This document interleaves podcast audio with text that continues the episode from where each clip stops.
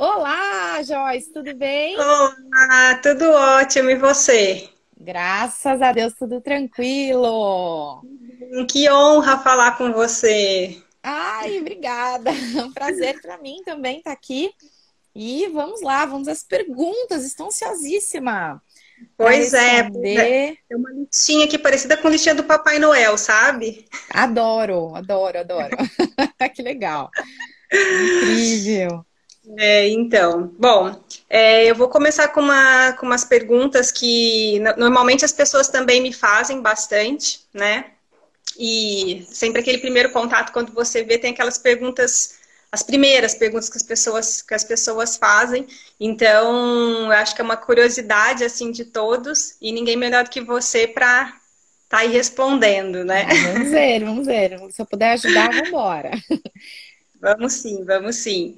É, bom, primeira coisa, Mayara, que muitas pessoas me perguntam é sobre a idade, né? A idade uhum. que pode começar a equitação. É, tanto o começo, eu falo, de pequenininho até os mais grandinhos, né? E aí a gente entra num contexto onde eu, eu, eu acho a magia da equitação, que acho que é um dos poucos esportes que eu vejo que parece que a gente não tem limite, né?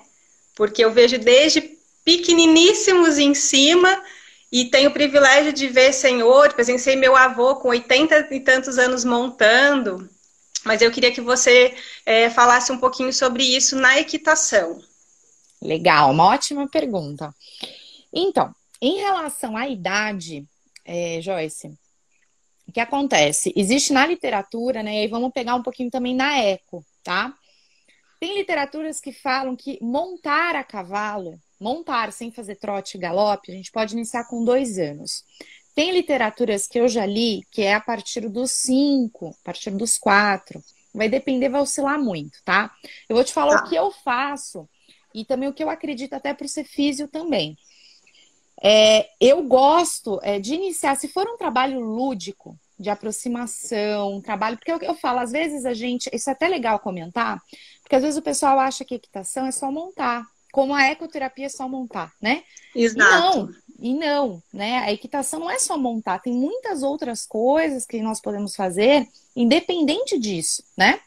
E são extremamente importantes, né? Exato. Eu vejo ali na, no, no nosso espaço que eu começo a partir dos dois anos e que é extremamente lúdico, né? Mas que a gente vê depois, que a gente vai acompanhando, que os pequenos vão crescendo, o, como aquele começo de aprender desde do, do, do, da linguagem, do cavalo, movimentação das orelhas, o como isso vai, vai ficando importante depois mais para frente. Exatamente. E fora que é, a criança lá começa a entender o cavalo, né? Que nem você falou, começa Sim. a ver as orelhas, começa a entender que o cavalo não é nocivo, que muito pelo contrário.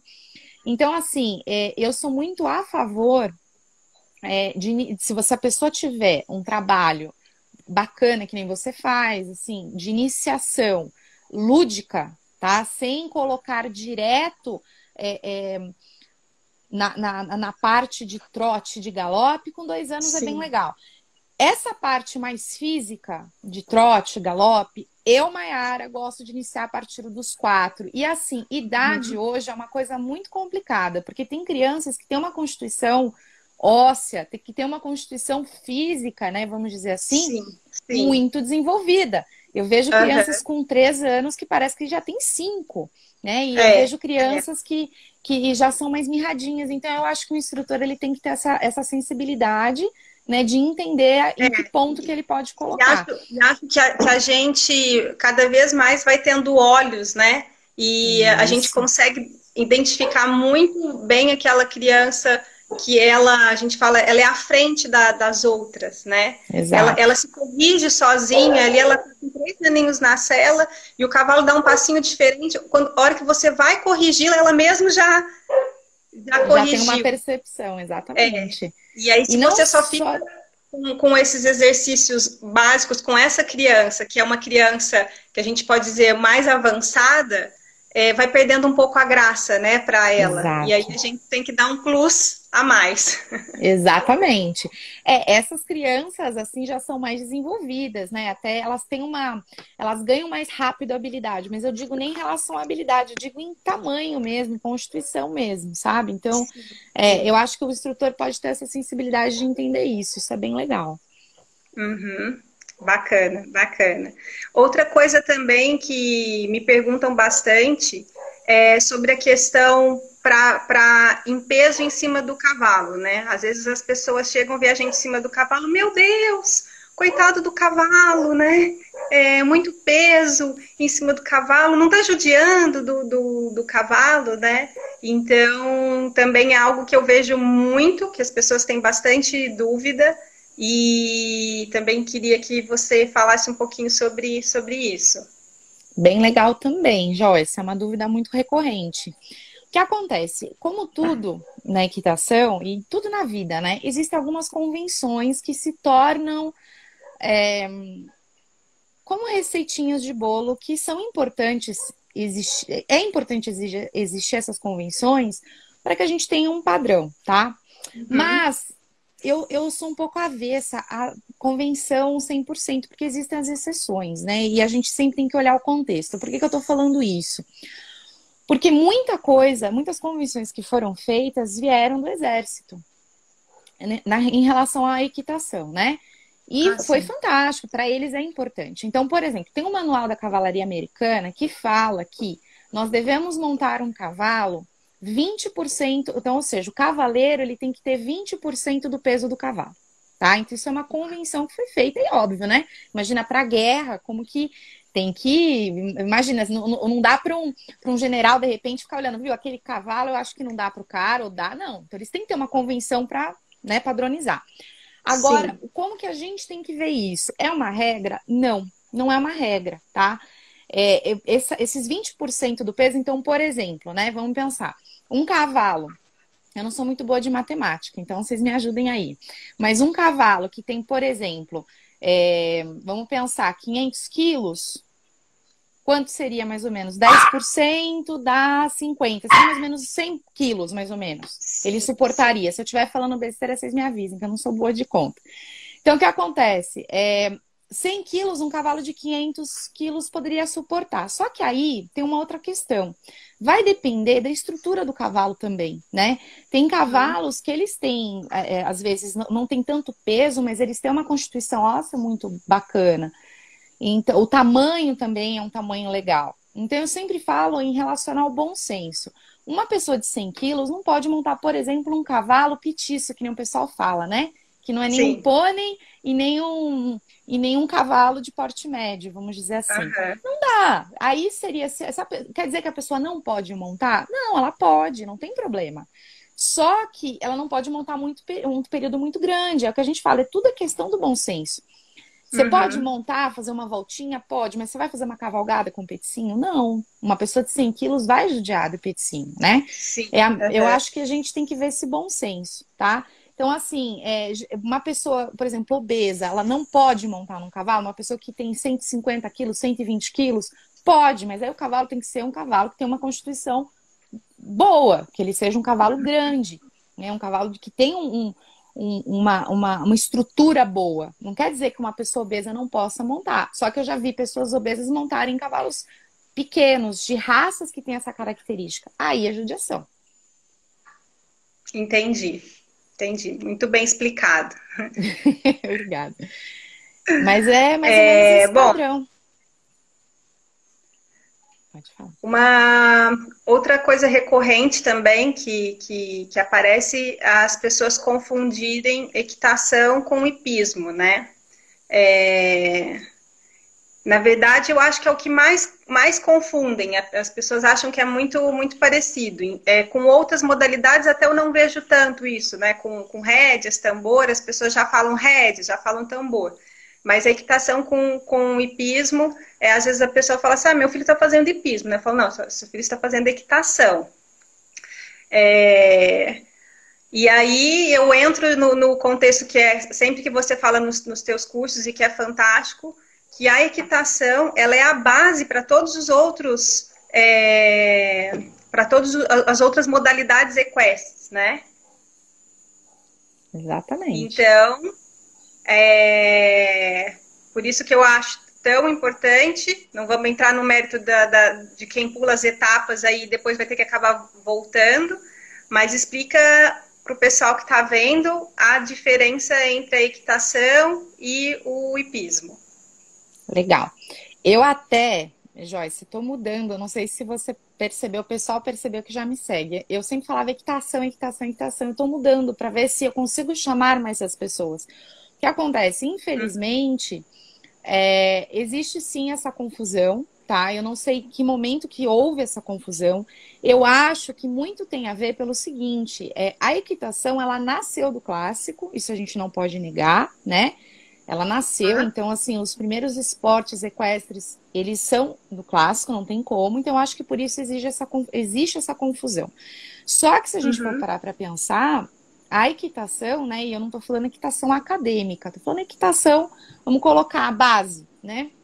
Ela serve para qualquer modalidade, tá? O hipismo, o adestramento, eles são considerados modalidades, ou seja, então quando a pessoa ela tem a base da equitação, aí ela, ela, ela vai evoluindo, evoluindo, evoluindo, evoluindo, até chegar a um determinado patamar que ela é, vai para uma equitação acadêmica, que a gente chama, que é o adestramento uhum. clássico, ela vai para o hipismo no nível mais elevado, ou ela vai para outras modalidades, como propriamente rédeas. Né? A rédeas também é uma equitação acadêmica, se a gente for parar para pensar, porque é uma evolução da equitação.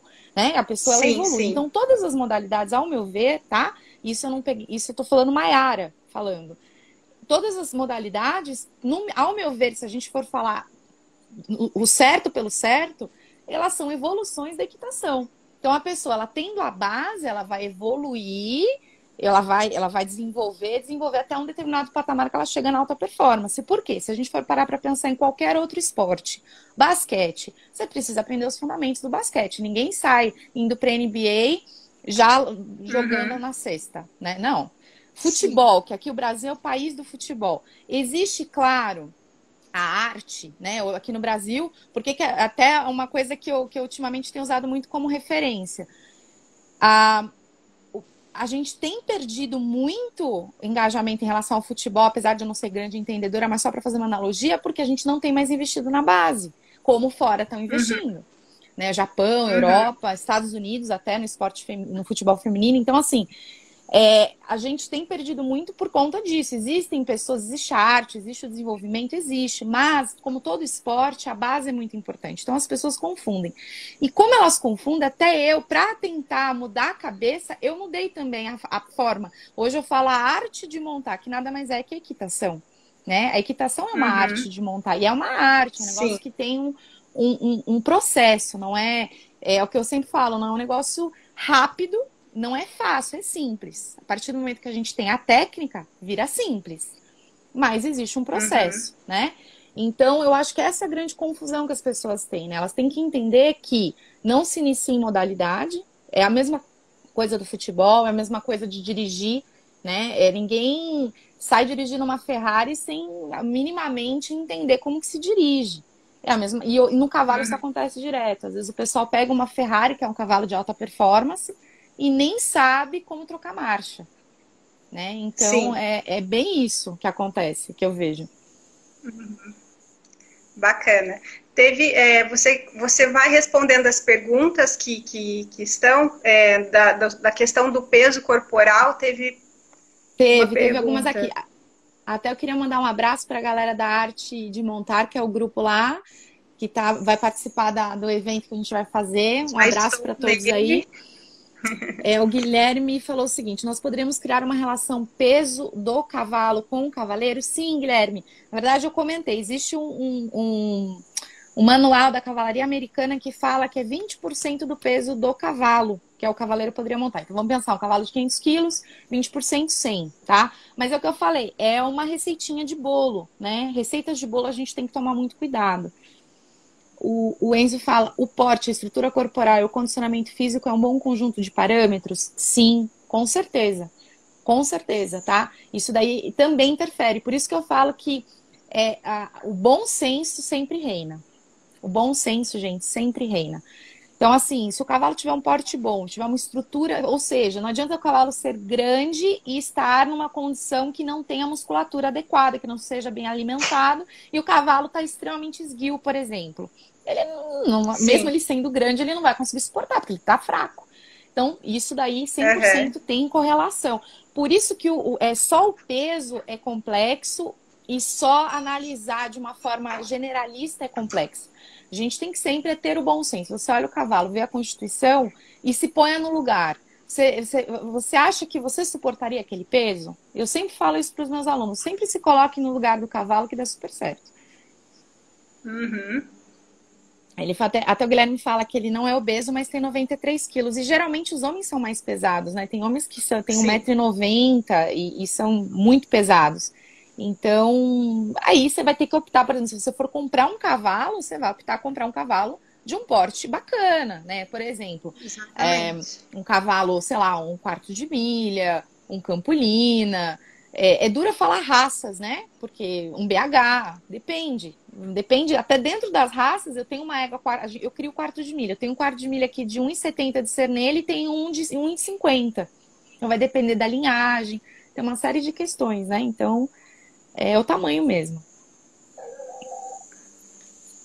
Pode mandar bala. Legal. então, ótimas perguntas, Joyce. Ah, que bom, que bom que tá gostando. É, vamos falar um pouco, vou falar um pouco das coisas assim, básicas que não são básicas, né? Mas assim, chegamos na frente do, do cavalo. Uma outra questão, tem o um lado certo de, de montar? Né? Sempre a pessoa me pergunta: tem um lado que o cavalo gosta, mais? Tem um lado que o cavalo se identifica? Tem o meu lado que conta, ah, eu sou destro, ah, não, eu sou, eu sou, eu sou canhoto, né? Existe, Mayara, um lado certo de montar? Isso é uma convenção também, tá? Existem muitas teorias, eu já escutei as mais diversas, já escutei porque os órgãos do cavalo ficam do lado esquerdo. Eu já escutei que é por conta é, das pessoas serem destras. Já escutei de tudo, tudo que foi jeito. O que eu aceito, tá? É duas coisas.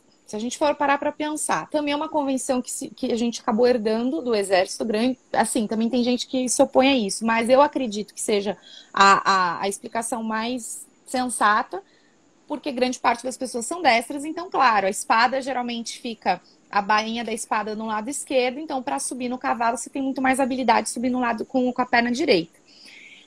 É, eu, eu acredito assim, eu não gosto tanto que eu sempre oriento os meus alunos, montar dos dois lados. Eu acho que é interessante para o cavalo, o cavalo ele aprende que é, não, ele não pode ter nenhuma resistência em nenhum dos lados. Outra coisa, vamos parar para pensar na parte de constituição do cavalo, né? É que nem a gente. Imagina todo dia alguém pegar e, e, e, colocar pressão só no lado do seu ombro, só no lado do seu ombro, só no lado do seu ombro. Vai chegar uma hora que você vai ficar assim.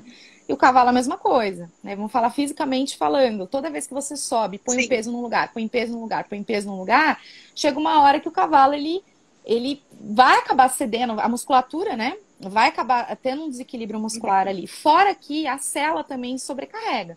Os loros da cela são loros de couro, grande parte das vezes, né? Mesmo que tem outro material, Sim. grande parte é couro, e o couro cede com peso.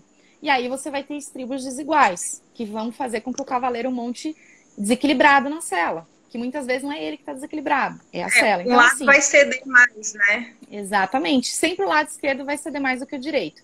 Então, assim, o ideal é montar de uma plataforma. Isso eu falo, não importa se é salto, se é adestramento, se é tambor ou se uhum. é team rope.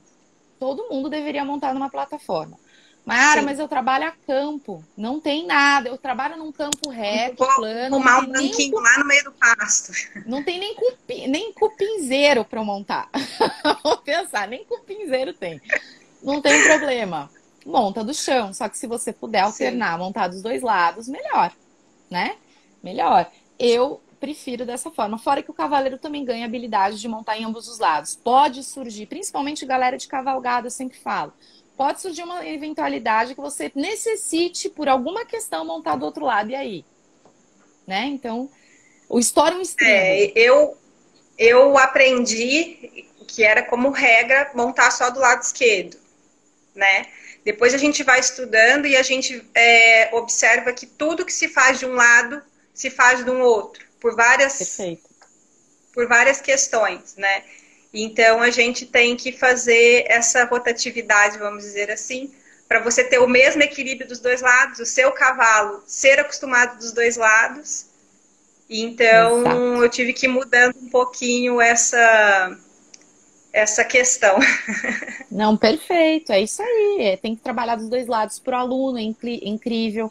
Até eu vou aproveitar. É, teve uma pergunta, eu acho que é da Elizabeth, que ela me fez uma pergunta a, a, no meu suporte. Ela falou em relação às provas de marcha, não há plataforma. Você acredita que o cavalo pode ficar viciado com a plataforma e prejudicar em uma competição? Não. Muito pelo contrário, eu acho que vai ser mais benéfico ainda do que maléfico. Por quê? Não é qualquer cavalo que aceita a plataforma, né? E a plataforma Sim. que a gente fala não precisa ser fixa, pode ser ter um banquinho. É, Ele eu uso ser treinado. Banquinho, porque aí é, é, porque eu também não gosto de levar o cavalo sempre no mesmo ponto. É bom, exato. Nem para montar e nem para desmontar, porque senão fica aquele vício, né? A hora que você chega no local sem querer de desmontar, o cavalo já para, porque ele acha que acabou a aula. Perfeito, perfeito. Eu também não sou muito. Eu usava muito plataforma fixa quando eu tinha ecoterapia. Hoje eu também monto com banquinho. Perfeita a sua colocação, Joyce. Eu faço a mesma uhum. coisa. Inclusive, foi legal você comentar que as pessoas têm um vício de descer do cavalo perto da baia. Tá? Isso é errado também, gente. É. Mesmo galera da cavalgada, é errado. Você chegou no, no, seu Aras, ou você está dentro da pista, quem está dentro da pista, desce dentro da pista e vai conduzindo o cavalo. Como a Joyce falou brilhantemente, em pontos diferentes da pista, para o cavalo não acostumar, porque o cavalo ele é condicionável. Ele aprende Sim. tudo por condicionamento. Né? Grande parte das coisas, não é só condicionamento, mas grande parte, é. né? Então, assim, é muito importante isso. E galera da cavalgada é uma pergunta que o pessoal faz muito. Ai, meu cavalo sai desembestado. É, principalmente quando tá voltando. Por quê? Porque ele sabe que tá indo ah, pra casa. Porque toda vez a pessoa para quando dentro tá voltando do... até a marcha mais bonita.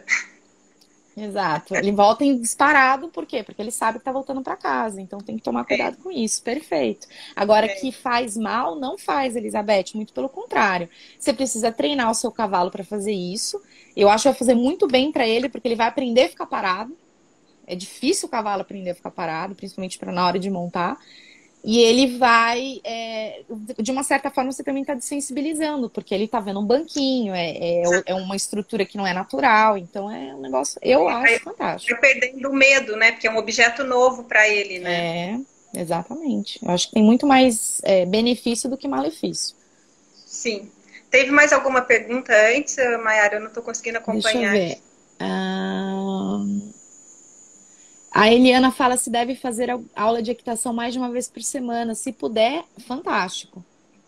É o ideal. Quanto mais, melhor. Eu digo, eu já te falo o seguinte. Eliana, é o nome dela? É. Eliana, vai ser difícil você querer só fazer duas vezes na semana. Exatamente. Querer, se você puder montar todos os dias, é melhor ainda. É, pensa a gente que tem folga, eu tenho folga na segunda. O que, que eu faço? Vou montar. Monta, claro, sem dúvida. É. Eu falo que minhas férias, se não tiver cavalo, não tem graça. Não tem graça, é. Podemos ir para a próxima? Claro, vamos lá.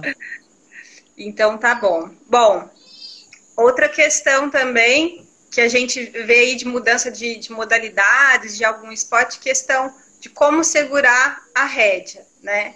É, a gente até escuta falar muito o como não segurar, mas o como segurar fica uma dúvida, porque é, um segura com a mão aberta, que a gente fala mão aberta, outros com uma, uma única, única mão. Existe um jeito que é o certo, é, ou existe uma variante? É, queria que você falasse também um pouco sobre a questão de como segurar as rédeas. É bem legal essa pergunta, que eu já fiz um conteúdo sobre isso e virou uma super polêmica. Porque existe uma questão cultural por trás também, né? Sim. Então, o que acontece? Existem modalidades. No sul é muito comum o pessoal montar com uma mão só, então. É, até quando eu comentei isso, muitas pessoas, inclusive do sul, falaram: ah, é um absurdo tal. Ó, o que, que, o que, que é o certo, tá? Montar com uma mão tá errado? Não, não tá errado. Montar com as duas tá errado? Também não. Quando que eu monto com uma mão e quando que eu monto com as duas mãos? Geralmente, quando você vai fazer um passeio a cavalo num motel fazenda, as pessoas orientam você a segurar com uma mão só. Por quê? Você tem que segurar na cela, tá? É, só que aí que tá, a pessoa que está iniciando, é mais difícil conduzir um cavalo, o cavalo entender o que ela quer, a não ser que o cavalo for treinado, e mesmo ele treinado é mais difícil com uma mão. O cavaleiro, para conduzir com uma mão, ele tem que ter uma habilidade muito grande com as pernas e com o assento. Tá? Uhum. Então, assim, é, é, dá, é óbvio, no momento que nem o pessoal fala assim, ah, para laçar, que nem até eu acho que a Bárbara comentar, para laçar o pessoal faz. Falo, gente, no momento da modalidade, vale tudo. Você solta a rédea, joga na cima da cabeça do cavalo, porque é modalidade ali às vezes tem, claro, ninguém vai conseguir laçar com as duas mãos na rédea, mas até as pessoas falaram isso pra mim, ah, mas como que eu vou laçar com as duas mãos na rédea? Eu falei, tá, mas você laça o tempo todo, uma hora você vai ter que trotar seu cavalo, uma hora você vai ter que é, é, aquecer, você vai ter que flexionar. Não existe como flexionar um cavalo com uma mão, né? Uhum. Então, assim, para quem está iniciando, eu sempre oriento com as duas. Porque se a pessoa consegue, primeiro que com as duas mãos a gente tem uma ação direta, a gente aprende as ações da rédea, que são ação direta. Aí ação indireta, tem cinco ações da rédea, mas vou falar duas só. Ação direta tá. e indireta. Só isso já é difícil. Imagine fazer isso com uma mão só.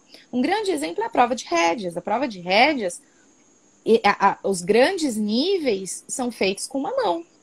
Então imagina a complexidade, o treino que não é feito para o cavalo ser guiado, esbarrar, trocar de mão com uma mão só. É muito Sim. grande.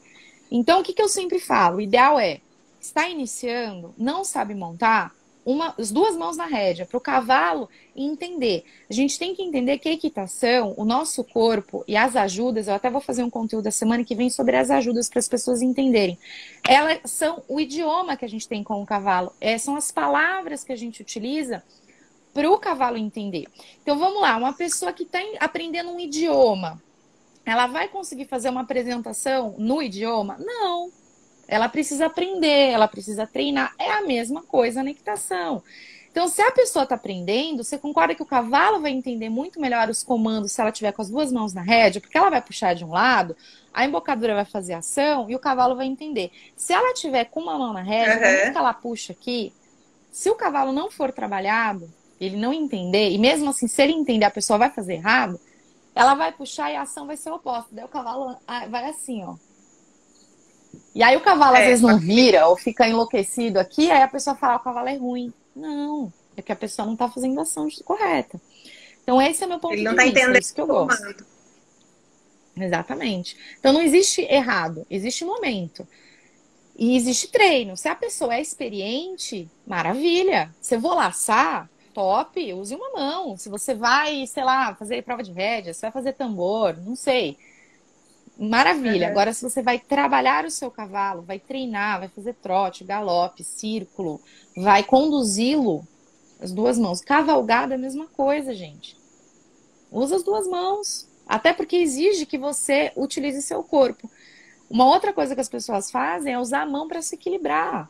Isso vira um vício e aí você não aprende a usar o seu equilíbrio. Então é, é, é, e quando você tá, claro, para usar as duas mãos na rede, você também tem que estar tá equilibrado, né? Que senão você se pendura na uhum. rede. O, o efeito é o mesmo. Mas você se Sim. força muito mais, né, a aprender o equilíbrio. Então é mais ou menos nesse nesse, nesse patamar. Até aproveitando, tem uma dúvida aqui. Hoje senti muita dor no ombro na aula, principalmente na hora de trotar, eu acredito. Será tensão, medo? Vi que abri mais a rédea e melhorou. Então, quanto mais aberta a rédea, para você é mais fácil e para o cavalo é um pouquinho mais fácil também, que a ação vai ser maior na comissura, dependendo da embocadura. Se você sentiu dor no ombro, com certeza você se travou aqui em cima e pode ser medo, sim. E o trote, ele, ele ocasiona muita tensão, né? O trote, ele, ele é um dos movimentos que eu considero mais difícil, até mais que o galope, porque a gente é, é, é desconfortável. Então, tudo que é desconfortável gera tensão. Gerou tensão, desequilíbrio. Sim. Né? Então. É, a Cis está falando aí, eu montava assim quando, criança, com a mão fechada, eu acredito, né? Foi a forma Isso. também que eu, eu aprendi. Eu achava estranho montar com as, com as mãos abertas. Mas eu falo que montar com as mãos abertas para mim foi um caminho meio sem volta, assim, né? Depois que que você vê é como é bem isso. Como o cavalo, como você entende melhor o cavalo e, e na consequência ele também te entende bem melhor, né? Fica muito Exato. mais leve. Exatamente. Você sabe que eu, eu também, eu comecei a montar, eu também montava com uma mão, aí aprendi a montar com as duas, e aí realmente é um caminho sem volta, só que hoje é engraçado, hoje eu treino rédeas. E é, hoje, eu, por isso que eu falo para vocês com, com, com, bastante propriedade dessa questão de usar uma mão. Hoje eu vejo a complexidade que é o treino com uma mão. Que quando a gente faz cavalgada, é uma coisa, né? Mesmo é. assim, tá, o cavalo vai todo torto, mas você vai. Agora, quando você tem que treinar um cavalo com uma mão, é punk, porque o cavalo tem que entender e você tem que ter uma sutileza, você tem que ter um, um uma compreensão ali do teu assento, é. das suas pernas muito grande. E a cavalgada então, também tem a, tem a questão que tem são vários cavalos indo para o mesmo sentido. Isso facilita, porque o teu cavalo Exato. ele meio que acompanha. Quando tá só você e o cavalo treinando, que seja fazendo aquecimento, qualquer coisa, é, ele muda um pouco com o comportamento, né? Sim, total. Total, é isso aí. É, tem algumas perguntas. Deixa eu só ver aqui se eles falam. O Guilherme fala em relação a respeito de aquecimento, os tipos de aquecimento. Guilherme, a gente já vai para uma parte de treinamento do cavalo. É, vou fazer o seguinte, eu vou responder. É, segura a tua pergunta, eu vou até anotar, mas eu queria focar mais na equitação, tá? Não é que eu não queira responder, que aí já, já vai mais para treinamento. Do cavalo, né? Então eu vou até colocar aqui aquecimento. Para eu não esquecer, aí no final eu, eu, a gente comenta. Deixa eu só priorizar a, a pergunta da galera em relação à equitação, tá bom?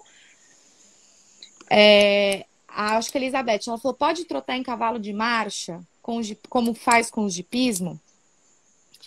Olha, Elizabeth, eu não sou muito, muito conhecedora, eu não tenho muito conhecimento com marcha, com marcha, né? Mas eu sei que existem, assim, dentro da marcha, existem polos, né?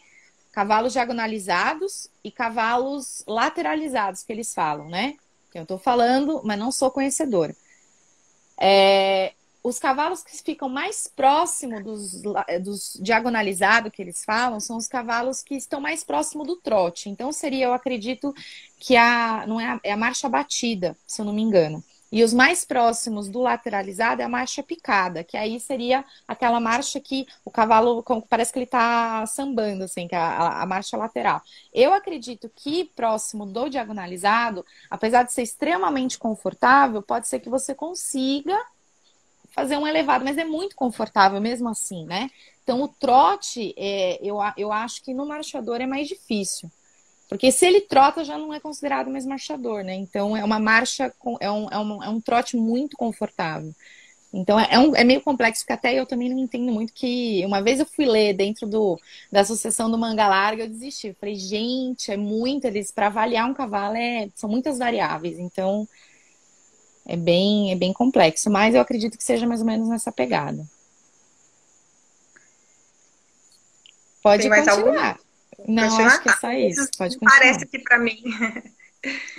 É, bom, outra também coisa que você fala bastante, mas como acho que tem pessoas aí que, que ainda não, não tinham participado, não conheciam é, o, teu, o teu trabalho, eu gostaria que você falasse sobre o posicionamento dos pés no estribo é algo tão importante, né? Eu, eu, falo que no meu dia a dia eu, eu vejo a gente que, que é muito curioso, começa a ver tanta coisa. É algo tão importante e que as pessoas simplesmente passam por cima, e para mim é um dos elementos mais importantes quando você está em cima do, do cavalo. Então, e, e existe uma certa dúvida. É, eu vejo que com as crianças acaba sendo um pouco mais fácil porque elas não têm tanto vício como nós, quando a gente começa a crescer, é, a, a, crescer é bom, né? Vai, vai, a gente vai ficando mais velha, a gente tem um, um lado que está um pouco mais torto do que o outro, a gente tem uma dor no quadril que não tinha, a gente tem uma dor na coluna também que, que aí você vai na cela se ajeitando. É, mas o, o, quão é importante a posição no, do, dos pés no estribo, Mayara? É muito importante, é extremamente importante. Inclusive, é um negócio que eu ainda quero fazer um conteúdo muito sobre isso, assim, sabe? É, se a gente for entrar profundamente nesse assunto, tem muita coisa é, por dentro disso. Inclusive até tensão, né? Pessoas que são tensas e têm até mania de, de fazer esse movimento com os dedos dentro do, da bota, a, interfere absurdamente, faz com que a pessoa tenha tensão até, até no trote. E é uma coisa que o uhum. instrutor não vê porque tá, os pés estão, os dedos estão dentro da bota. Uhum. E só o fato da pessoa fazer essa tração com os dedos já vai, vai, vai desconstruir toda a postura dela no galope e no trote. Por que, que eu tô falando isso? Porque é, é uma coisa que eu vejo muita. Você falou perfeito, Joyce. Muitas pessoas não dão a mínima importância para o pé no estribo, inclusive pro estribo. Acham uhum. que o estribo é simplesmente um, um artefato para pôr o pé e tá ótimo. E é um só para apoiar. Um e... buraco, né? E, é, e tá tudo certo. Inclusive, é uma coisa que eu até bato muito na tecla, né? Que eu posso depois falar um pouquinho mais sobre isso. Em relação a treino de iniciação sem estribo, eu sou totalmente contra. Né? Porque o estribo ele é muito importante para o nosso equilíbrio. Depois, se você quiser, a gente comenta um pouco sobre isso. Uhum. Mas o nosso posicionamento, no, o nosso pé no estribo, o que, que as pessoas têm que entender? Que as nossas articulações, elas são molas sobre o cavalo, então elas têm que aderir o movimento. Qualquer articulação que a gente bloqueie, a gente perde. Porque o nosso Sim. corpo, apesar de a gente segregar, né, as articulações, falar do tornozelo, falar do joelho, falar do quadril, a gente tem essa cultura médica, porque é importante segregar, que senão se, se, se não tem um especialista de joelho, fica complicado o cara ser especialista uhum. em tudo. É, a gente não pode separar. Porque quando você bloqueia uma, as musculaturas elas estão interligadas, você bloqueia o teu corpo inteiro. Então, enfiar Sim. o pé dentro do estribo, é, você montar com a pontinha do pé, montar nos dedos. Eu já vi instrutor falar isso. Ah, monta nos dedos. Na Nossa. pontinha do pé, nos dedos. Tá errado. Isso tudo vai trazer consequências é, bem, bem, bem importantes para o cavaleiro em relação ao equilíbrio pro dele. Para o cavalo também, né? E para o cavalo, com certeza. Tudo que a gente reproduz sobre o cavalo vai ter uma interferência direta nele. Porque ele que está absorvendo o nosso peso ali, né? As nossas... E inclusive a gente desequilibra o cavalo, isso que é o, o que é o maior, né? Nós, a grande questão é que o cavalo, ainda além de ter que suportar o nosso peso, suportar os desequilíbrios que ele, que ele tem, ele ainda tem que olhar para a gente e falar: puxa vida, é que a gente o tempo todo está desequilibrando ele, ele tem que estar tá ali tentando se equilibrar uhum. com o nosso. Então, assim, onde que é a posição correta? Tem o nosso gordinho do pé, essa região. Tem os dedos, o finalzinho dos dedos, bem aqui onde está é, é, essa parte que a gente chama, parte técnica de, de saúde, metatarso, que a gente chama, é isso aqui.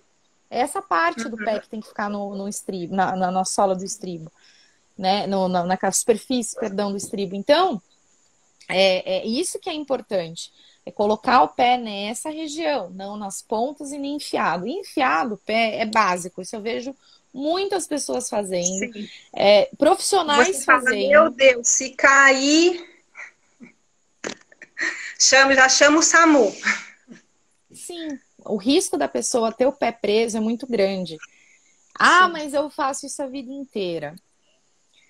É aquela coisa, tem gente, é que eu sempre falo, né? Quando alguém fala isso para mim, eu falo, tem gente que também até hoje não usa o cinto de segurança. Até uma, um belo dia acontecer um acidente e a pessoa sai voando. Exatamente. Então, é, é, é a mesma ideia, tá? É a mesma ideia. Então, assim, é, é a, a, equitação nesse ponto, por que, que ela é, serve para qualquer um?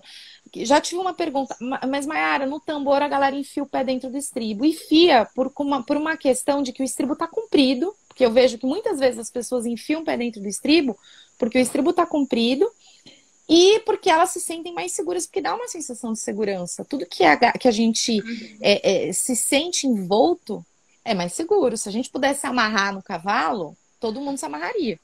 É que não dá. É. Né? É verdade. Então, no, o estribo é a mesma coisa. Então, quanto mais você. Por que, que dá uma sensação de segurança quando você enfia o pé dentro do estribo? Só que quando você realmente vê o que acontece por você enfiar o pé dentro do estribo, não só da queda, mas as repercussões que, que ocorrem no seu corpo, uma delas a coluna, o próprio joelho, você fala, não vale tanto a pena. Será que tudo isso é segurança? Uhum. Fora que tem uma outra questão. É, O fato de você enfiar o pé dentro do estribo faz com que você não trabalhe partes do seu corpo que te ajudariam no equilíbrio. Então, isso tudo influencia. Né? Então é isso que a gente uhum. tem que. E quando eu falo isso é. tudo, Joyce, eu falo assim. Né? Perdão, muito, né, Mayara? O, o, Desculpa que eu que como deu um delay aqui, eu não vi o que você estava falando. Não, tranquilo. É, o pé errado, eu, eu, eu vejo, eu já fiz experiência que a gente vai, a gente vai testando também para a gente estuda e testa, né? Estuda e uhum, testa.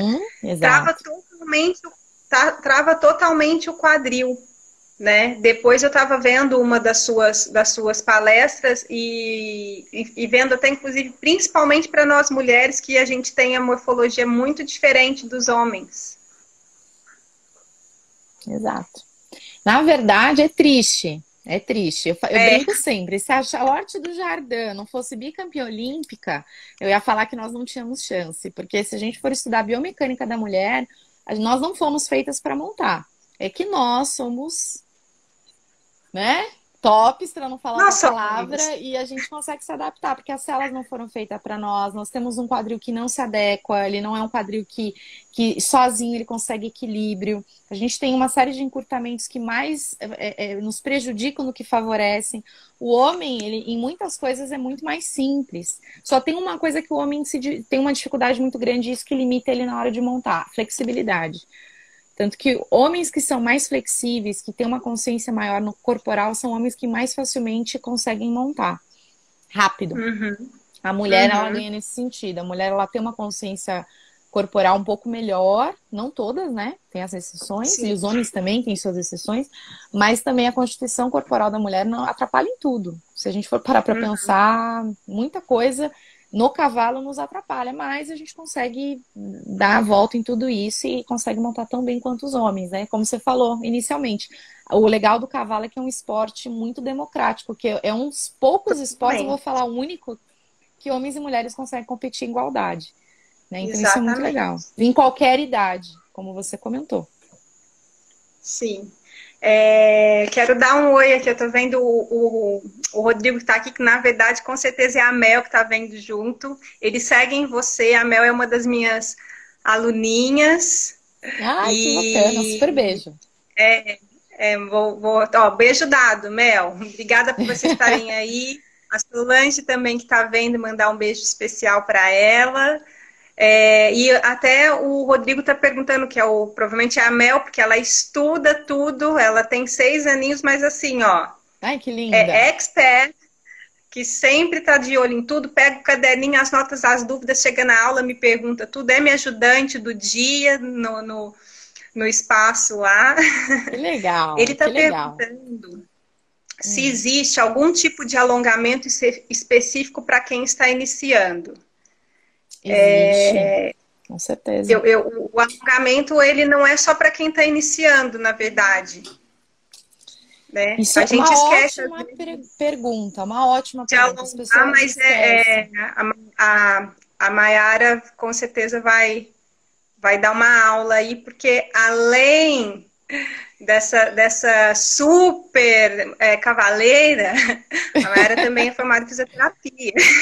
Isso, por isso minha paixão pelo corpo humano sobre o cavalo. É, pela biomecânica, né? Que é, que é minha paixão. O que acontece? É muito boa a sua pergunta, porque as pessoas esquecem que montar a cavalo é um esporte, né? E a gente tem que fazer a mesma correlação com qualquer outro esporte. Vamos pensar, ela é pequenininha, ela deve ter, agora não mais, porque agora eu acho que ela deve estar longe da escola, mas quando ela estava, tem a aula de educação física. E a aula de educação física, independente se ela vai brincar de queimada, qualquer coisa que ela faça, ela vai precisar fazer um alongamento, um aquecimento. Que adultos, todo mundo vai para academia, eu duvido se fizer isso, pelo amor de Deus, está errado. Que vá direto para o equipamento sem fazer um prévio aquecimento. Da mesma forma, é a nossa musculatura. A gente precisa aquecer, precisa alongar.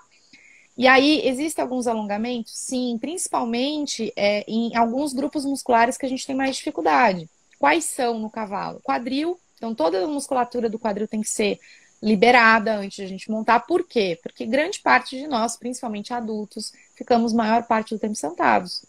E existe um músculo Sim. que encurta muito isso, a gente fica muito tempo sentado. E tem um músculo que encurta demais em nós adultos, em crianças também, mas as crianças elas se movem mais, né? Hoje menos do que, do que deveria, mas que são, é, que chama, é um, é um nome meio esquisito, mas é um, é um músculo que ele é muito importante na, na equitação, que chama iliopsoas. É um músculo que ele sai lá da coluna e ele vai parar nos ossos da, do, do fêmur, né? No, no, ele passa o nosso quadril e vai lá no fêmur. Então, é um músculo grande e que ele, tem a grande função dele é um músculo flexor, tá? E por que, que eu tô falando isso tudo? Pra vocês entenderem a importância dele. Por que, que ele encurta? Como ele é flexor, o flexor é levantar o joelho. Então, na hora que eu tô levantando o joelho, ele ativa. Com outros, claro. Quando você está sentada, ele está ativado ali, porque ele está sentado. Você está sentado, ele está encurtado. Quando a gente fica em pé, por isso que mulher, às vezes alguns homens, têm às vezes o bumbum empinado, né? E isso é um grande, uma grande, é um grande reflexo do encurtamento desse músculo. Gente, eu tô falando de uma forma muito simplista, tá? Não é tão simples assim, só para vocês entenderem, tá bom? Antes que alguém da área da saúde grite aí falando, que eu tô falando de uma forma muito superficial. Mas assim, só para vocês entenderem, esse músculo na hora de montar vai ser um dos músculos muito importantes na hora de você subir no cavalo, que eu vejo muitos alunos com dificuldade, por quê? Não consegue colocar o pé no estribo, porque tem encurtamento ou fraqueza desse músculo, né? Na hora que vai abrir a perna para colocar o pé no estribo, não consegue. E na hora de montar também, ele limita bastante e faz com que a gente jogue o corpo para frente. Então é um músculo que tem que ser muito alongado, tá? Com todos. E assim, a gente usa todo o nosso corpo no cavalo, então tem que usar tem que fazer aquecimento de ombro, aquecimento de coluna, de quadril, do pé, do tornozelo, de tudo. Tem que se aquecer por uhum. completo. Precisa ser alguma coisa complexa? Não, aquecimento de dois minutinhos, que seja bem direcionado é o, é o primordial. Mas tem que ser feito, não como você falou brilhantemente, não só para iniciantes, mas até os profissionais em especial, que são pessoas que às vezes estão em alta performance e têm uma exigência corporal muito maior. Uhum. Legal. Tô ganhando beijo aqui da Olivinha, que é minha sobrinha. Beijo, João. Estão todos acompanhando. Ai, que legal. Super beijo a todos. Muito legal. É, vamos lá. Posso seguir, Mayara? Quer responder mais alguma pergunta? Não, vamos embora. Acho que aqui foi. Tá. Depois eu dou uma varrida. Bom, agora eu vou. Posso? Pode ir. Agora eu vou entrar num, num, numa outra questão que ela é muito importante quanto às outras. É, é, eu falo assim, não é tão básica como que eu perguntei, porque não é uma, uma pergunta que muitas pessoas fazem, porque eu noto que, que elas não dão importância para isso até a gente comentar que é sobre a respiração em cima do cavalo. Então, o que, que acontece muito, né? É, na tensão, o que, que a pessoa faz? Ela aprende. E aí, conforme a gente vai falando, vai respirando, a gente começa com uns passinhos para justamente, às vezes eu brinco e falo assim, vamos cantar uma música. Porque aí vai cantando e automaticamente vai, vai respirando. E o quanto isso é importante na equitação, Mayara? Nossa, muito, muito. Isso daí é primordial. Ah, eu falo assim, né, que um dos pilares da equitação, é, e eu vou falar para vocês bastante semana que vem, que eu vou falar sobre, sobre as ajudas, essas são as atitudes mentais do cavaleiro, isso interfere demais. E a respiração, ela tá dentro disso também. Uhum. É, porque isso acontece não só com quem está iniciando, até com os profissionais também. A respiração, porque qualquer coisa que a gente faça reflete diretamente na nossa respiração. Quando a gente está ansioso, mesmo que você não esteja com medo, você está ansioso numa prova, teu batimento cardíaco vai lá em cima e sua respiração começa a ficar apical, que a gente chama, né? Bem curtinha.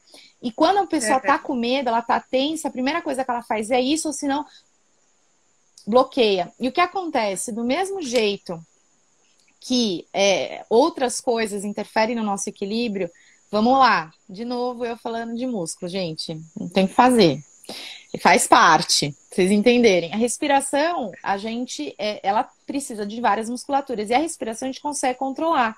Qual músculo que a gente controla a respiração? O abdômen. Então, quando a gente contrai o abdômen, geralmente quando você vai na academia, né?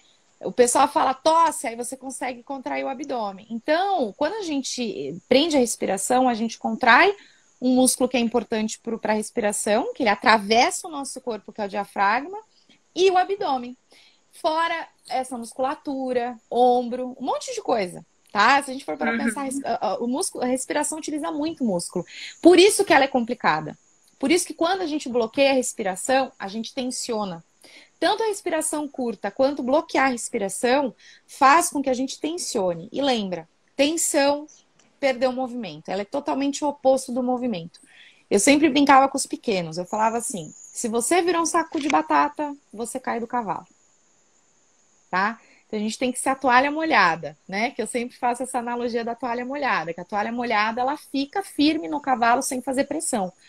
Então é uhum. é isso que a gente tem que ser, relaxado, montar com o esqueleto e não montar com os músculos. Então por isso que a respiração é muito importante nesse sentido. E aí é uma boa dica para quem tem medo, para quem está começando.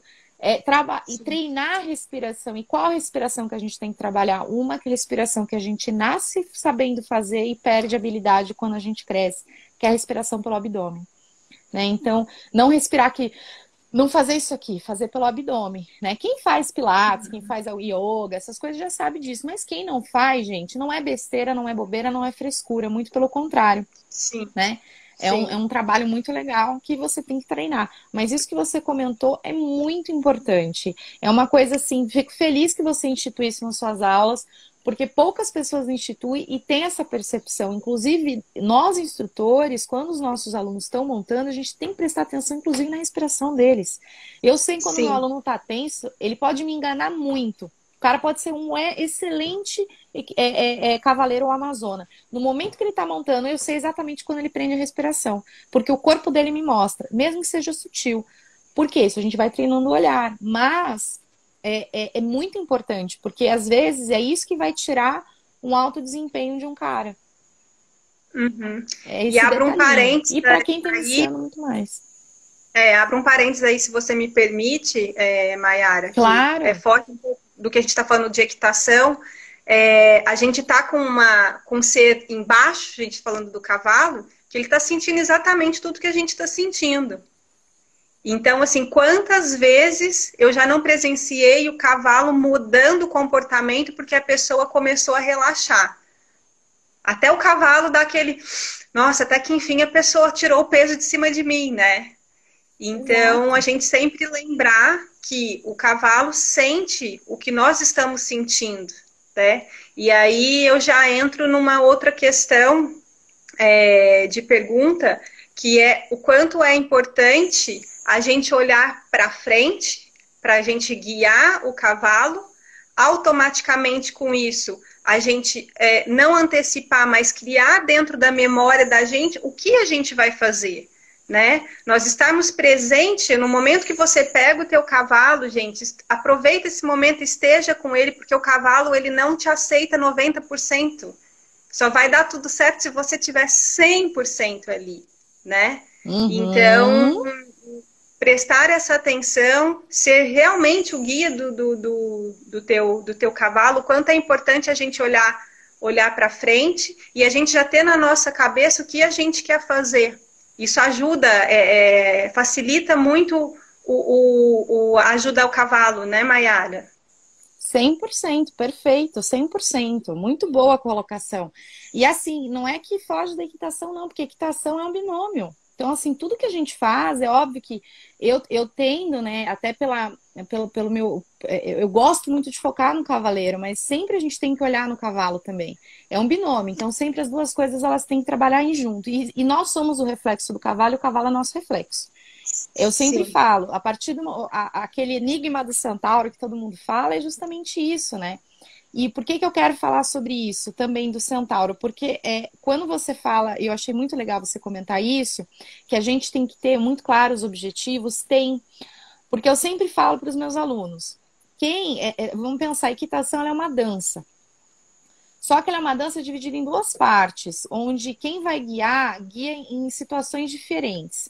A primeira é, se a gente for parar para pensar que equitação é uma dança, no movimento, quem conduz é o cavalo. Então a gente não produz movimento sobre o cavalo. Quem, quem produz movimento é ele. Ah, se a gente pensar no centauro, quem são as patas do centauro? É, o, é a metade do cavalo. Então, quem produz movimento é o cavalo. Vamos parar para pensar. Qual que é a parte homem do centauro? Não é a parte de cima, onde fica o cérebro? Quem que tem a intenção da hora, na hora da equitação? O homem, a mulher. Então, por isso que a gente tem que ter muito claro os nossos objetivos, perfeito que você falou, e as nossas intenções. Porque quem vai guiar a intenção, e aí quem que é o, o líder da dança nesse sentido, somos nós. Né? Então, o movimento é o uhum. cavalo e a intenção somos nós. Então, por isso que a gente tem que estar, tá, é, entender a natureza do cavalo, entender que ele é diferente da gente, entender que ele é uma presa e não é um predador. importante. Isso é extremamente importante. E entender, é por isso que eu sempre falo que a base é muito importante, porque quando você tem uma boa base, você, você não precisa mais pensar em você. Ah, eu tô desequilibrando, ah, eu tô pulando, ah, eu. Não, você só pensa no cavalo. Aí vira o binômio. Aí vira o casamento, aí vira o, a dança. Então, isso que é legal. Sim. E que as pessoas Sim. não põem, é, não dão um valor. Né? Elas, elas já não. querem ir direto para a intenção e esquecem que existe um. Você uhum. tem que virar um centauro primeiro para depois, né? Então tem que, é. tem que grudar o quadrilzinho no cavalo. Tem, tem. É, elas, é, é, elas chegam na aula e perguntam é, quando que eu vou galopar, né? Falo. Você, você, sabe, você sabe falar pelo menos onde está o focinho, a orelha. Ah, e aí a pessoa não sabe, e aí ela quer ir lá já na frente, né? Então a gente tem que ter é, bastante, é, é, como que eu falo? Não é paciência, mas a gente tem que, de uma certa forma, explicar para a pessoa e, e mostrar para ela o quanto é importante o passo a passo, né? Uma coisa de uma coisa de cada vez, né? A gente mostra, o cavalo também mostra, né? Eu vejo muitos cavalos corrigirem também. Uhum, exatamente, exatamente. Os cavalos, e eu vou dizer uma coisa: cavalo, ele, ele corrige a gente o tempo todo, ele é o maior professor que tem é o cavalo. Mesmo os novos, Sim. mesmo cavalos novos que, que, que exigem um pouco mais de nós, a gente aprende mais com os cavalos, mas quando que a gente aprende? O que você falou, ótimo. A gente aprende quando a gente se permite aprender. E as pessoas uhum. não se permitem aprender. É o que você Sim. falou, elas erram, e aí por isso que eu falo sempre, sem, sem nenhum sentido de hipocrisia, que eu não acho que os instrutores, é, muitos dos problemas não são só dos instrutores que não têm esse conhecimento, porque pulam etapas. Às vezes eu vejo muitos meus alunos, ah, meu instrutor, não, não, não será que foi só? O cara tá numa situação que, meu, às vezes chega um aluno que, ah, não, se eu não galopar, eu não vou fazer aula e a gente precisa pagar conta, né? É óbvio que existem estratégias, existem contratos que eu falo que são muito importantes que a gente consegue trabalhar com os alunos e compreender. E assim, quando, quando você começa a, colocar, a explicar para o aluno a importância da base, ele automaticamente já entende.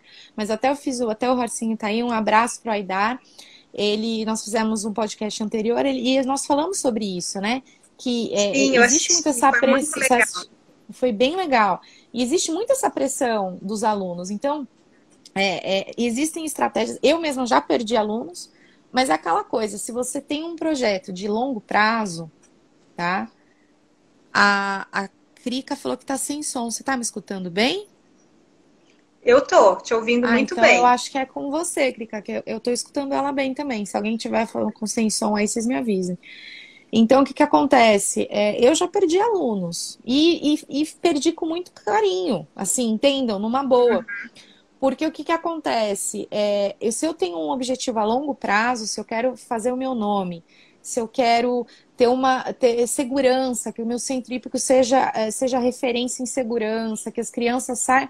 Poxa, se eu perder um, dois Sim. alunos, mas eu estou construindo uma história, eu estou construindo um alicerce. Então, isso que é, é que, que tem que ser pensado. O perder, né? o perder fica até figurativo, né, Mayara? Porque, desculpa, a, posso estar falando uma. Não, não, não, de jeito nenhum querendo ofender alguém, mas é, quem está perdendo é a pessoa. Exato, exato. Né? Mas acontece. Mandar e assim, e para nós. Beijos aqui, ó. A Fê, Beijo, Fê. A Fê é uma querida. Tem uma, a filha Joana que faz hipismo, já está saltando, me manda as oh, provinhas sempre. A Cris também está aí. A Cris já montou minha égua às vezes também. Começou a, a não foi comigo, mas ela começou a, a fazer equitação na Safira. A Safira, que, que, que, você me ajudou com o trauma que ela tinha, com toda a paciência a gente conseguiu contornar legal. essa discussão. Tem um pessoal aí. Obrigada, gente. Obrigada pelo carinho. Muito feliz de vocês estarem aqui acompanhando. Legal, um grande beijo a todos, abraços, beijos. Também queria aproveitar e agradecer a galera que eu vi, a galera do hashtag Arte de Montar do grupo. Obrigada, gente, pela presença, viu? Obrigadão mesmo. Então, mas é, é, é, o que você estava comentando de perda, né? Mas é, eu, eu perdia, mas assim, era engraçado que depois de um tempo eles voltavam. Então é, é só para os instrutores entenderem que não necessariamente a gente tem que reter todos os alunos, né? Uma hora existe um processo, mas. Ele está travando mesmo, pessoal. Vocês estão me escutando bem? Tô, agora voltou. Tinha, tinha... Voltou? Foi, voltou. Agora foi, voltou. Ótimo. Olha lá, um abraço a todos aí. Ô, Si, um beijo, Si, minha aluna. Um beijão. Cristina, um abraço. A Elizabeth também, obrigada pela presença, viu? Eu vi que o Érico também tá aí. Legal. Pode continuar. É, bom, agora é uma coisa bem particular que acontece comigo. E às vezes eu fico um pouco sem saber muito o que fazer. A maioria dos meus alunos são crianças, né? Então, é, como eu acho a, a, a, perna muito importante, né? A ação de perna, né? Eu falo que a perna ela é o freio e ela é o acelerador nosso no cavalo. As crianças uhum. são muito pequenas, então isso eu estou dizendo para a criança ali acima de 5 anos que eu já coloco em um, em um trote, um, o galope ainda não, mas o, mas o trote. É, algumas eu vejo um pouco de dificuldade porque elas não têm tanta força né, na, na na perna. Então, às vezes, não está num cavalo que é tão sensível ao toque, que também, que também tem isso. É, então, eu sinto essa dificuldade nesse comando, né? É, você acha que por ter as pernas curtas, né, tem essa dificuldade a mais mesmo? E se sim, quais podem ser as, os, os facilitadores que você me indicaria? Então, eu vou te falar pelo, pelo que, o que, eu gosto de fazer. Quando a criança é muito pequena, é, mesmo que ela monte bem tudo, a perna é muito pequenininha, ela não vai conseguir uh, ter as ações corretas, né? Até porque o cavalo é grande, a não ser que ela monte um pônei. Mas, Sim. o que acontece? Eu gosto, tá? Eu não gosto de soltar a criança até que eu sinta que ela tenha, ela tá num tamanho legal, ou ela tá fazendo os exercícios, por exemplo, ela já tá galopando sozinha. Uhum. Ou, é, só com o corpo, tá? Então, assim, Sim. eu não gosto de, de colocar o aluno, é, mas isso é, são, são formas de treino que eu acabei desenvolvendo que eu acho mais fácil para mim, que eu acho que a evolução dos meus alunos acabaram sendo melhor, tá? Não quer dizer que tá errado. Não, eu gosto de fazer dessa forma.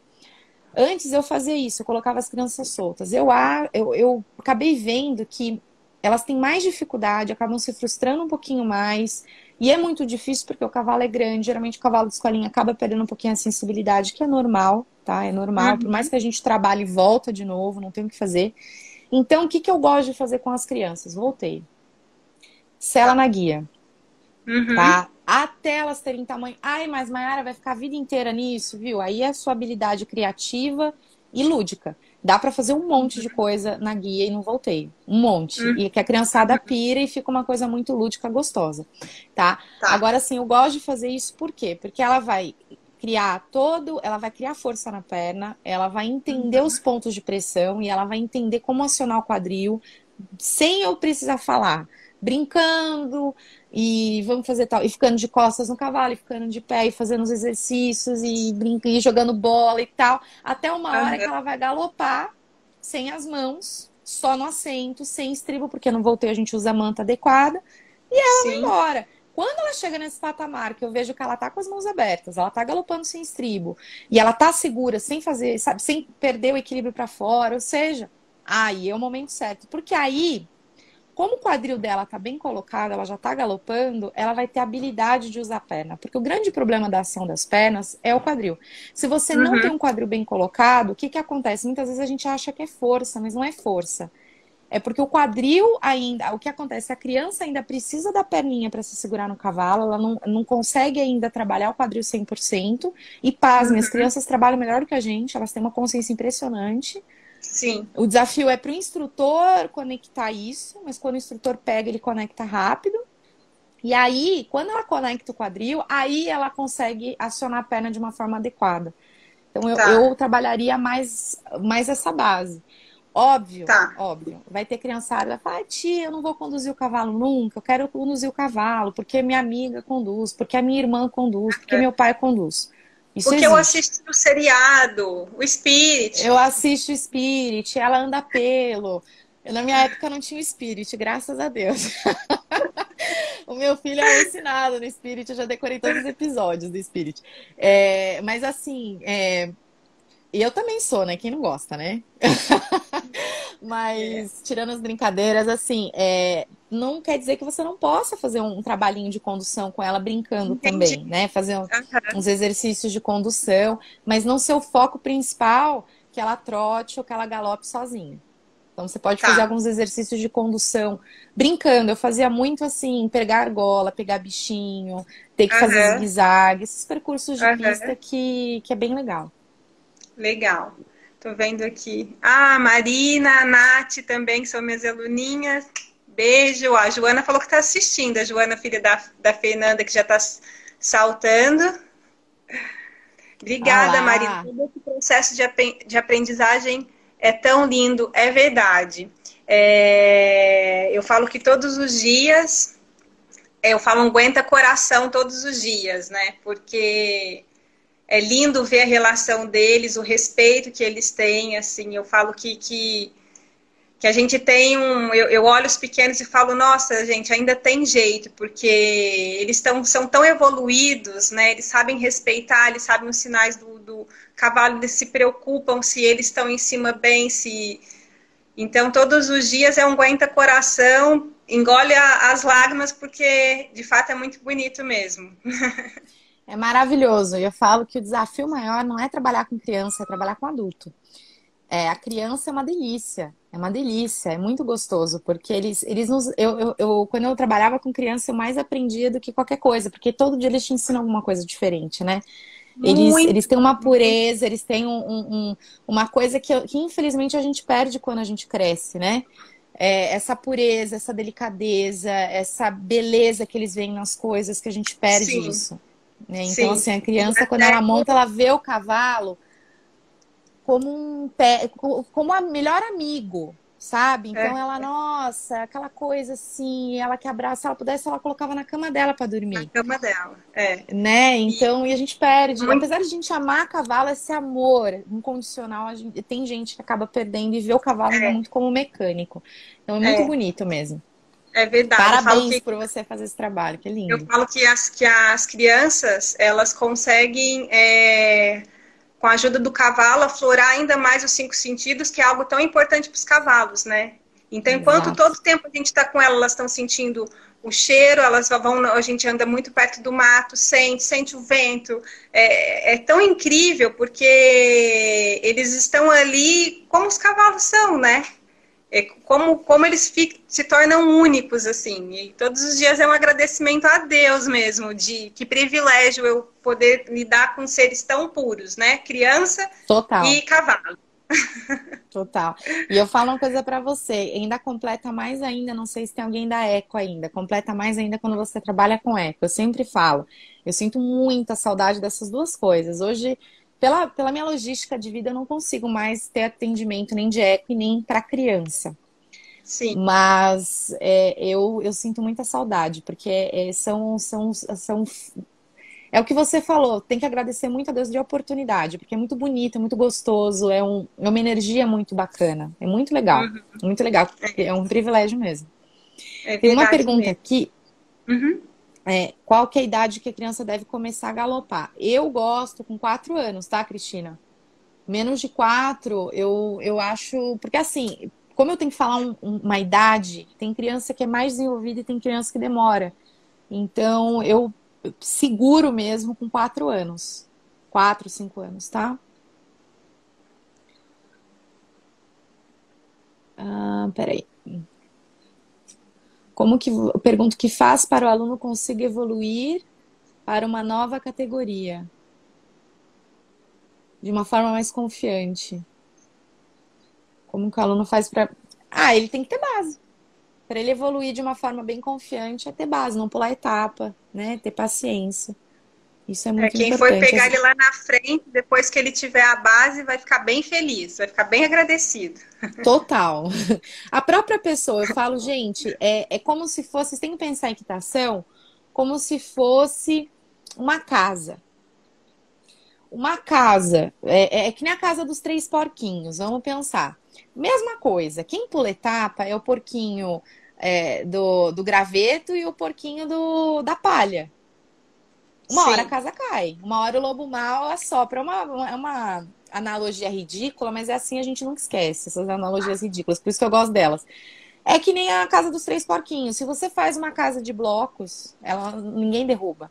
Então é a mesma coisa, com qualquer, uma criança, então, eu sou, tanto que eu falava isso muito para os pais, eu falo, gente, vocês têm que pensar que é um bicho de 500 quilos, por mais maravilhoso que eu amo todos eles, de paixão, a minha vida inteira amei e amo, e, e igual a você, do graças a Deus, todo dia de ter a oportunidade de trabalhar com os cavalos. Só que são seres que têm uma natureza diferente, são gigantes e se assustam, eles têm mais medo do que a gente.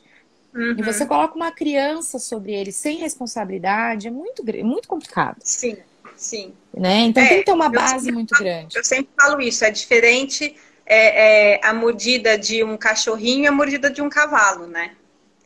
Ele, às vezes a intenção dos dois vai ser a mesma, mas o estrago vai ser muito, muito maior.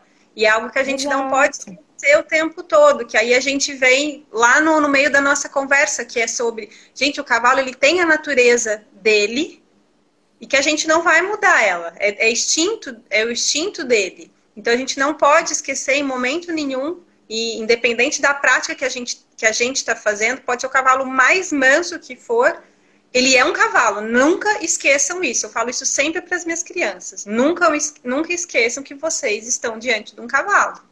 Sim, com certeza. Por mais manso é. que o cavalo seja um bicho, ele pode se assustar e, e, as pessoas têm que ter presente isso. Não é uma bicicleta, Sim. né, que Sim. não tem reação. O Aidar Sim. falou que na Europa eles viam, ele viu uns vídeos de perna de criança amarrada na cela. E ele perguntou se pode ser com velcro. Se, chegou, se eu cheguei a ver. Eu vejo isso muito, Aidar. Na verdade, isso é muito utilizado no par equestre, tá? Eu sou classificadora. E no par equestre a gente usa muito, porque tem algumas, por exemplo, principalmente a pessoa que tem alguma lesão, vamos pensar, é, pensar uma lesão medular. Ele precisa de algumas adaptações para conseguir se manter no cavalo. E com o velcro, se a pessoa cair, o velcro sai. Se a criança não tiver nenhum tipo de lesão, Tá? Então vamos pensar uma criança que tem paralisia cerebral, alguma criança que tem algum problema que impeça que ela consiga se manter equilibrada e aí o velcro vai ajudar, eu acho fantástico, porque vai ser um auxílio. E ele Sim. sai, ele abre no momento que a pessoa cai, que perde o equilíbrio, né? Se precisa arrancar ela, o velcro abre. É, para não se tornar eu também vi... um, vício, né? Às vezes é para não se tornar também o, o vício, né? Exatamente. Tirou, Aí, tirou aquele já... velcro, a criança acha que Exatamente. Aí eu já vi crianças, já vi no, aqui no Instagram, pessoas vendendo e crianças que não têm nenhum tipo de problema utilizando. É, até para modalidades de velocidade. Eu sou contra. Eu uhum, sou contra. É, eu acho que a criança, é, se ela não está preparada para estar tá na cela, não é um velcro que vai segurar. É, eu também tenho a mesma. É, é uma falsa ilusão. Eu não uso. Eu não uso. É, Mayara, estão perguntando se essa live vai ficar salva. Vai, vai. A outra, gente, até a Idara a gente vai ter que fazer outra live, porque a outra não sei o que aconteceu, não gravou. Eu fiquei super triste, mas essa vai estar tá sim, tá? Então é só. Eu, se Deus quiser, né? Se não é problema do Instagram. O Instagram normalmente ele grava automático. É. Obrigada, Juju. Duas maravilhosas, ó, live show, obrigada. Vocês que, que fazem a live ser ainda mais maravilhosa, né, Mayara? Que aí a gente se empolga em falar, né? Ah, imagina, tá uma delícia. Eu que agradeço, tá fantástico, viu? Muito bom. Muito bom mesmo. Um abraço para todos aí. A Si falou do uso do capacete. Isso também é outra coisa que é imprescindível, gente. Imprescindível para criança, para adulto. É o cinto de segurança. Então, assim, tem que usar. Tem que usar. Então, e até cavalgada, viu? É um negócio que a galera tem um pouco de preconceito, mas é um item de segurança importantíssimo, porque se a pessoa cai, a primeira coisa que vai para o chão é a cabeça. Então, é, eu, na verdade, eu tô para fazer um, eu tô para fazer uma live sobre isso só que eu, eu tava até falando pro Aidar, que eu tô esperando um pouquinho para preparar ainda o meio de campo. Porque se eu falar, eu vou falar tudo que pode acontecer. E aí é meio traumático, porque tem muito estudo fora do país falando sobre isso, com criança, foto de traumatismo. Então, é um negócio bem. Vai ser meio pesado. Então, tô esperando um pouco ver a oportunidade. Eu vou fazer uma live sobre isso. Mas é muito importante, tem que usar. Sim. Tem mais alguma pergunta? Não, agora acho que não. Ah, meu amor, Dinda, você é incrível. Você também, meu amor, você é incrível. A Dinda fica super orgulhosa, porque estão todos no, no meio dos cavalos também. A mãe não é do meio do cavalo, mas puxaram a Dinda, então a Dinda adora, né? Ah, imagino!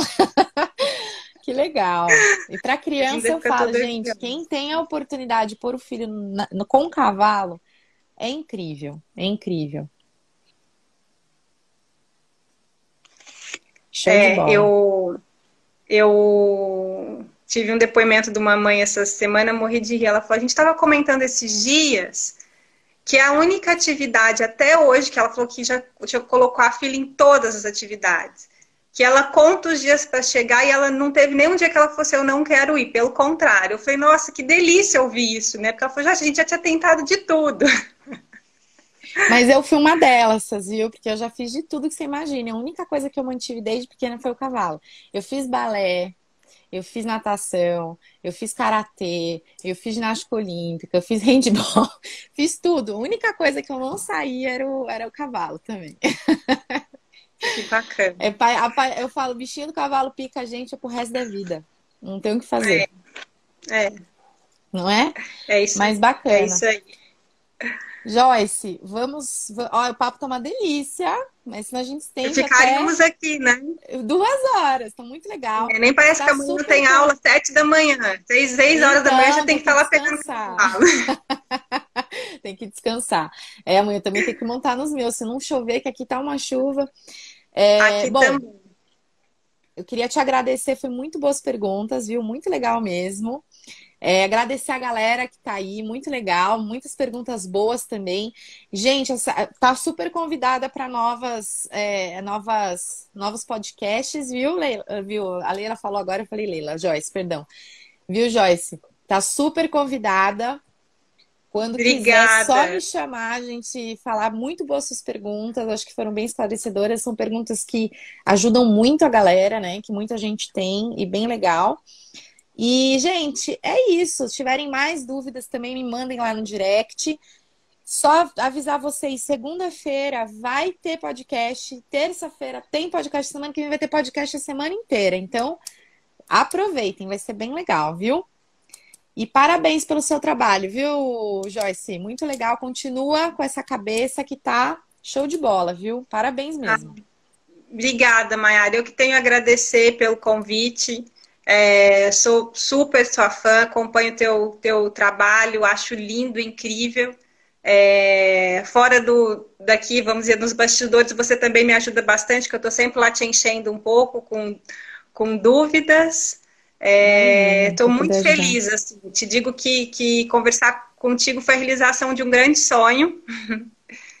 e muito obrigada. Ah, que legal, obrigada foi um prazer. Por todos que estão aí também, pelos pelos meus alunos, minha família, né? Família e alunos, porque a gente torna também um só, não é mais, não, é, são, não são só Exato. alunos, né? Se, se, tornam famílias, família Joy Horses, muito obrigada. Um beijo para todos. E qualquer dúvida também que tiver, tem aí o meu, o meu Instagram. Estou super à disposição do que eu puder ajudar. O que eu não souber, eu pergunto para Maiara, gente. tranquilo. Eu também, gente. Precisar, tô sempre à disposição. Foi um prazerzão, viu, Joyce? Se precisar, você já sabe, pode, pode dar um call, tá bom? Gente, super beijo, boa noite, viu? Tchau, um beijo para todo mundo. Boa noite, tchau.